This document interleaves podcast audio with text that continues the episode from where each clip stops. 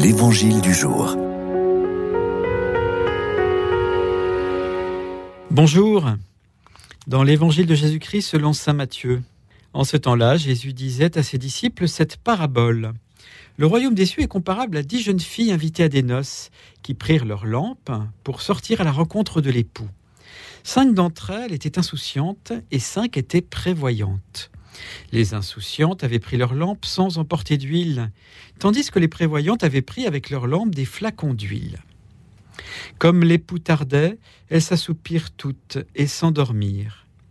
Au milieu de la nuit, il y eut un cri. Voici l'époux, sortez à sa rencontre. Alors toutes ces jeunes filles se réveillèrent et se mirent à préparer leurs lampes.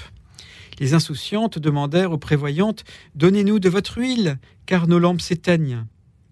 Les prévoyantes leur répondirent Jamais cela ne suffira pour nous et pour vous. Allez plutôt chez les marchands vous en acheter. Pendant qu'elles allaient en acheter, l'époux arriva. Celles qui étaient prêtes entrèrent avec lui dans la salle des noces, et la porte fut fermée. Plus tard, les autres jeunes filles arrivèrent à leur tour et dirent Seigneur, Seigneur, ouvre-nous.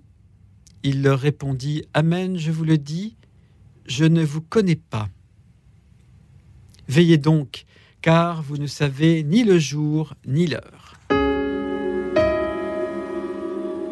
Il y a de quoi s'agacer. Des fois, l'Évangile nous recommande d'avoir confiance en la Providence, de faire comme les lys des champs, les oiseaux du ciel qui ne sèment ni ne moissonnent, qui n'emmagasinent pas. Et puis aujourd'hui, l'Évangile nous dit l'inverse, qu'il faut être prévoyant, faire des réserves d'huile. Cette parabole est d'autant plus agaçante que les vierges sages, qu'on nous donne en exemple, ressemblent plutôt à des égoïstes qui ne veulent partager ni leur huile, ni l'époux qui vient. En fait, la parabole insiste sur le contraste entre ceux qui attendent avec passion la venue de Jésus et les autres qui s'en moquent. Oui, il est urgent de préparer notre cœur à recevoir la visite de Dieu. Il est urgent de préparer les chemins du Seigneur dans ce monde, d'aplanir un peu sa route. Ces préparatifs requièrent notre prière, notre travail, notre humble témoignage. L'un des plus grands philosophes du XXe siècle, Martin Heidegger, écrivait Seul un Dieu peut encore nous sauver. La seule possibilité qui nous reste est de préparer une disponibilité à l'apparition du Dieu. N'est-ce pas ce que le monde peut attendre des chrétiens?